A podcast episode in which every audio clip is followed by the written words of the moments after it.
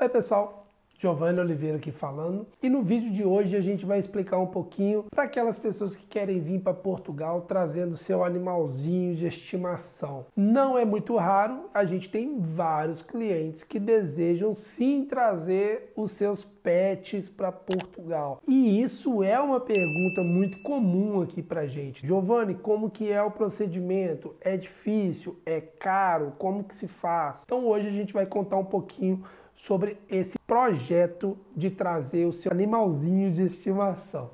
E o mais importante disso é lembrar que não é só cachorro e gato que pode trazer, não. Pode ter mais pets, sim, que você possa trazer aqui para Portugal. Eu já tive um cliente que trouxe até coelho.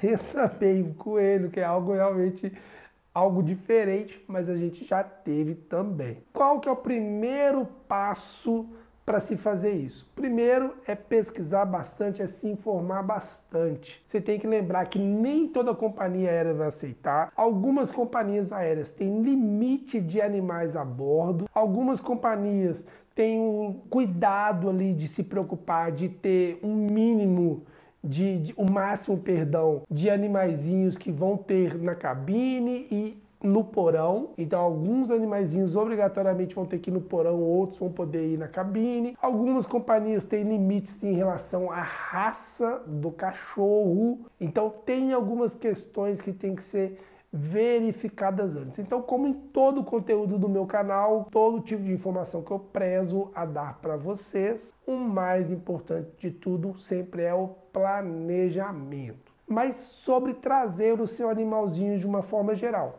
São cinco passos nesse projeto, nessa etapa que vocês vão ter que fazer. E a primeira delas é colocar um chip no seu animalzinho de estimação. Vale lembrar que existem vários tipos de chip no mercado, vários modelos, conforme várias normas diferentes. Mas só dois chips têm aqui aceitação na Europa, tá bom? Então tem que ter cuidado em relação a isso. E o chip aceito aqui na Europa é o 11784 e o chip 11785. Isso conforme qual norma? Que número é esse, Giovanni? Conforme a norma ISO. Primeiro passo foi dado, vocês estão a caminho de conseguir trazer o animalzinho para Portugal. E por que, que tem que tomar esse cuidado? Porque, como eu disse, tem vários chips no mercado. Então você pode erroneamente ali achar que o veterinário, achar que a pessoa que está te vendendo o chip está te vendendo certo, mas ela pode estar tá pensando no chip que é aceito nos Estados Unidos. E nos Estados Unidos o chip é outro. Tem que ter esse cuidado em qual chip está colocando, qual chip você está comprando, porque, como eu disse, existem vários. Para cada país, para cada região é aceito um, e a região da Europa tem que ter só esses dois como aceito, tá bom? Colocou o chip, primeira, segunda etapa. Então, o segundo passo é vacinar o seu cachorrinho, tá legal? Ou o seu gatinho, ou o seu pet, de uma forma geral. O segundo ponto mais importante, fazer a vacina de raiva do seu pet. Essa vacina é importante você dar ela. Você não quer trazer um cachorro para cá que vai trazer problemas, você não quer trazer para cá um cachorro ou um gato ou qualquer outro animal, a gente tem costume né, de falar só cachorro, cachorro e não é, é o pet, né, gente? A gente tem que tomar cuidado de estar tá com a carteira de vacinação do pet toda completinha. E muita gente pergunta, Giovanni, ele já tomou a vacina de raiva, ele precisa tomar de, de novo? É interessante que sim, mesmo que ele já tenha tomado há muito tempo atrás, quando você for iniciar o processo, toma de novo, se for o caso. É melhor prevenir por mais do que faltar, tá legal? Vacinou, o segundo passo está dado e você então está mais tranquilo para continuar essa sequência de planejamento. A partir daí, a gente entra na terceira fase do processo. E aí é que começam as coisas a ficarem um pouco mais chatas, digamos assim. Não que elas vão ficar mais confusas, não tem nada em relação a confusa. É só mais morosidade, o processo fica mais lento. Porque depois você colocar o chip no animalzinho e fez a vacina antirrábica, você agora vai fazer o exame de sorologia do seu pet. O que, que é isso? É coletar o sangue para mandar para um laboratório. Esse laboratório ele vai analisar o sangue do animalzinho para ver se ele tem o problema da raiva ou não detectado no sangue dele. Esse resultado ele demora em média 30 dias. Por quê? Porque ele não pode ser feito de qualquer jeito, ele tem que ser feito de uma forma organizada. Então, esse processo, em média, demora 30 dias e é importante ter esse cuidado com o animalzinho durante esse intervalo para garantir né, que o resultado do exame não vai ser ali adulterado. Então, aplicou a, a, vacina, ok, vai tirar o sangue. Enquanto não faz isso, ou durante esse tempo espera, evite deixar o seu, o seu animalzinho envolver com outros animais para ele se envolver de repente numa briga, onde um vai morder o outro, um gato. Então pode haver uma contaminação nesse meio tempo. E aí a gente tem uma complicação lá na frente do processo. Não talvez de forma imediata, mas lá na frente do processo. Então é importante vocês terem esse cuidado de como que vai ser o comportamento do animal até a viagem, né? Evitar expor o animalzinho a outros animais que ele não tenha conhecimento, que ele não tenha costume, né, de encontrar e tudo mais. O que é importante para a sorologia é o animal estar em jejum. Então, no mínimo 12 horas de jejum é o recomendado para se fazer o exame de sorologia. Então, aplicou a vacina, fez todo o processo, vai fazer o exame, deixa o animalzinho 12 horas pelo menos de jejum, ou seja, na hora de dormir ali, pega as raçãozinhas deles, né? Tira, guarda e aí deixa a madrugada ele sem poder comer, que aí é menos sofrível também para o animalzinho, né? Como nós humanos também fazemos, né? Ninguém vai fazer exame de sangue 5 horas da tarde tendo ficado o dia inteiro sem comer, né? A gente prefere fazer logo cedo, porque aí passou a noite dormindo, então não foi problema ficar em jejum. Então fazemos a mesma coisa com os animalzinhos. Tiramos a alimentação deles ali é, é, da noite para no dia, no dia seguinte de manhã a gente poder fazer o exame de sorologia no veterinário. E aí entra um problema, né? Levou no veterinário, ele colheu o sangue, deu tudo certinho. Ele vai fazer ele próprio o exame da sorologia? Não, não. Embora vários é, é, centros pelo Brasil podem fazer o exame de sorologia para raiva, né? É comum, várias controle de zoonoses das cidades é, geralmente tem essa, essa capacidade, né, para poder detectar detectar problema de raiva em animais, para a viagem especificamente para Portugal, para a Europa, apenas dois órgãos no Brasil estão aprovados para fazer esse resultado, para fazer esse exame. Um é a Texa, que fica em Minas Gerais, em Belo Horizonte, para ser mais exato, e o outro é a USP, em São Paulo, né, a Universidade de São Paulo. Ou seja, você pode morar no Acre, você pode morar no Amazonas, em Roraima, em Rondônia, em Fortaleza, ou no sul do Brasil, né, Foz do Iguaçu ali e tal, Santa Catarina, não adianta. Você pode fazer a sorologia no seu veterinário de confiança, mas depois você vai pegar aquele frasquinho e vai enviar para Texas, em BH, ou para USP em São Paulo. Não adianta tentar em outro lugar que também vai dar errado o seu processo, você vai perder dinheiro, não vale a pena. Então, se programe, ligue antes nesses dois lugares, se informe dos preços, mande um e-mail se for necessário, olhe agendamento, como é que tá a agenda deles, vocês estão aceitando os exames a qualquer horário que você mandar, ah, eu posso levar meu meu, meu pet hoje no veterinário, tirar o sangue ali e já mandar para vocês? Vocês já vão conseguir fazer? Ah, não, vai demorar. Manda daqui uma semana, que senão vai ficar aqui parado aqui, vai estragar o sangue, não vai dar para fazer nada.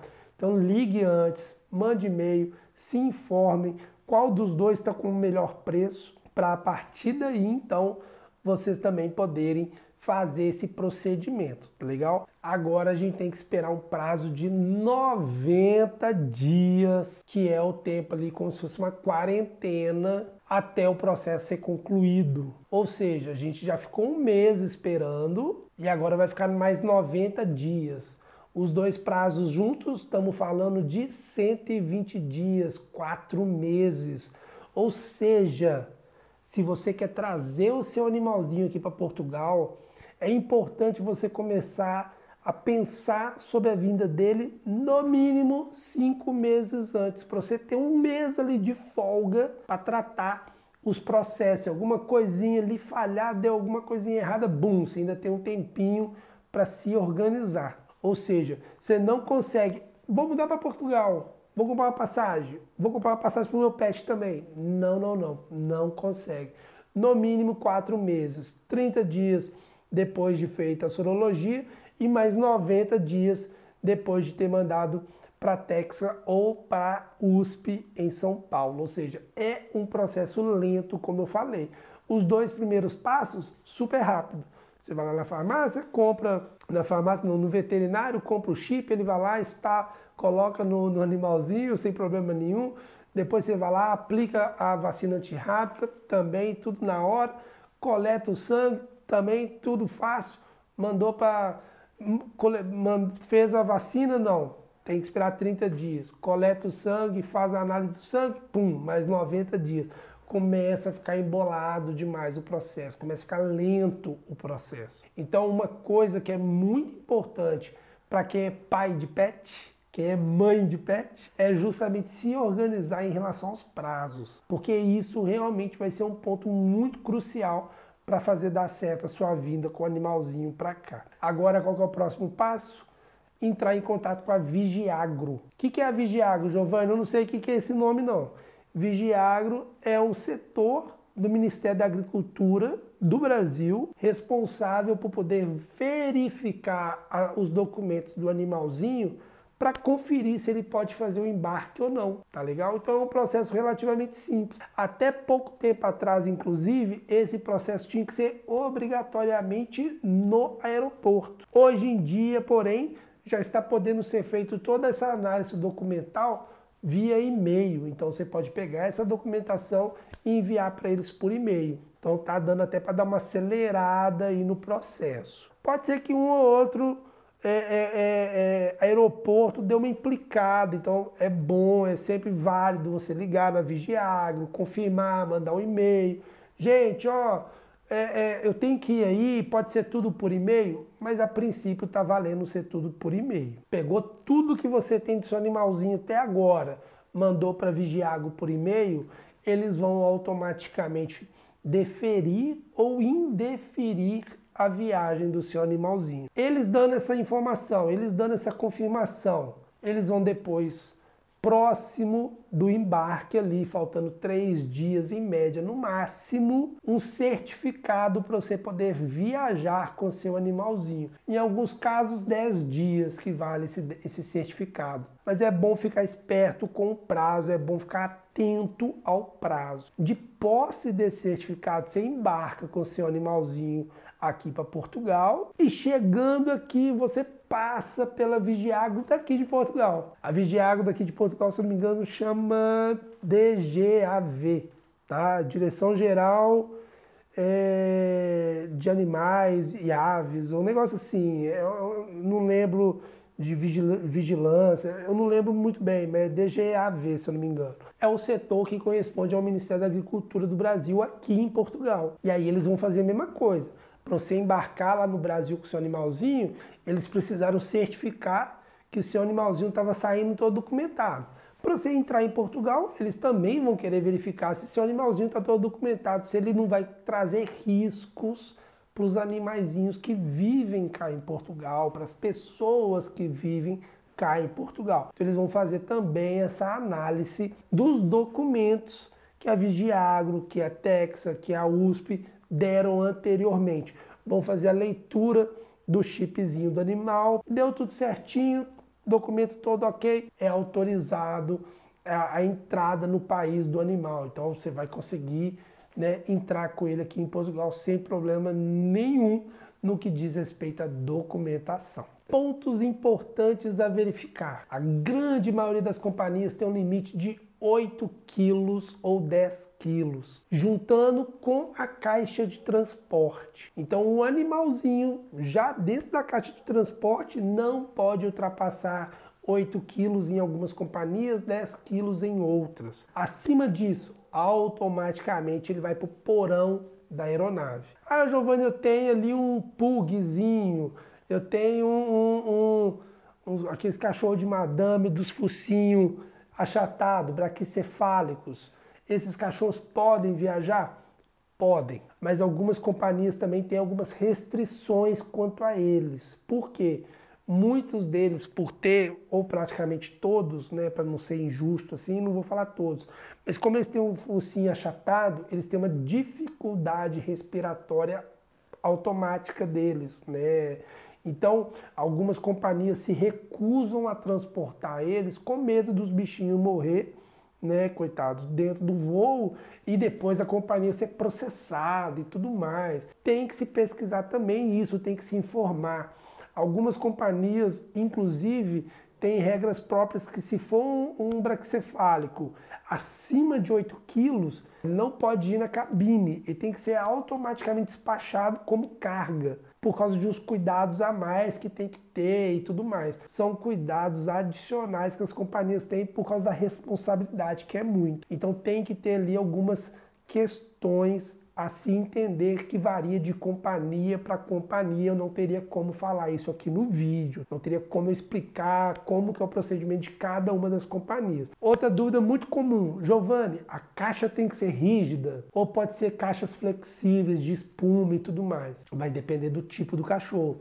Esses cachorros mini, toy, zero, um, assim, Sim, pode ser uma caixa flexível. O gato, né, pode ser uma caixa flexível. Se é um cachorro já um, um pouco mais encorpado, mesmo ele podendo viajar na cabine, o ideal pedido pelas companhias é que seja uma caixa rígida. Se for no, no, no porão, nem precisa de ter dúvidas. Vai ser com certeza caixa rígida. Nisso tem que ter ali ainda alimentação e água para eles naquele é, movimento de gota, né? Que ele vai apertar aquela bolinha que fica ali no bebedouro para sair a água, para não sair molhando tudo também dentro do compartimento, do porão da aeronave.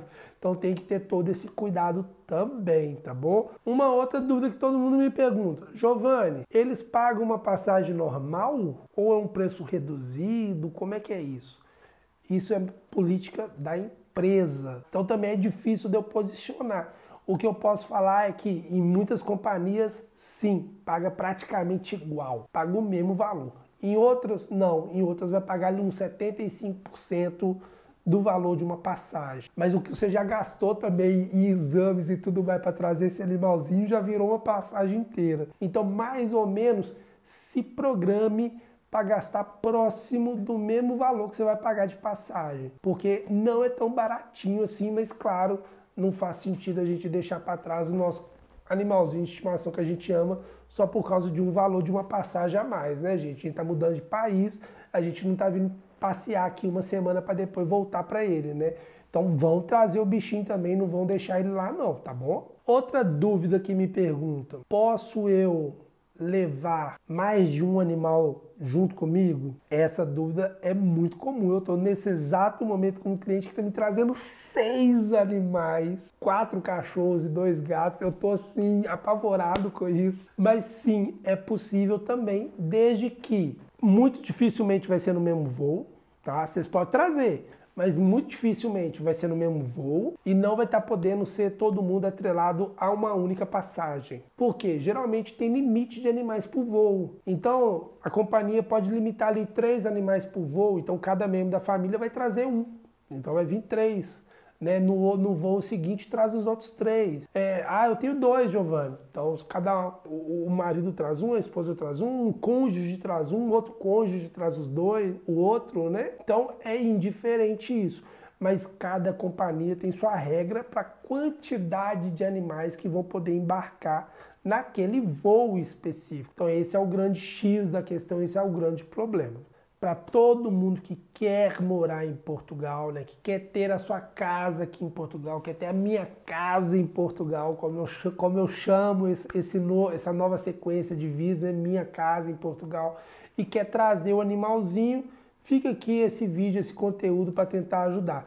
E se você que já está cá em Portugal, que já fez ou que está vindo para cá ainda, que está no planejamento para vir, está iniciando, mas já fez alguma etapa desse processo, deixa aqui nos comentários, comente aqui um pouquinho da sua experiência, conte para nós como que foi, como que você agendou, se precisou agendar, como é que foi na Vigiagro, como é que foi ao chegar aqui em Portugal.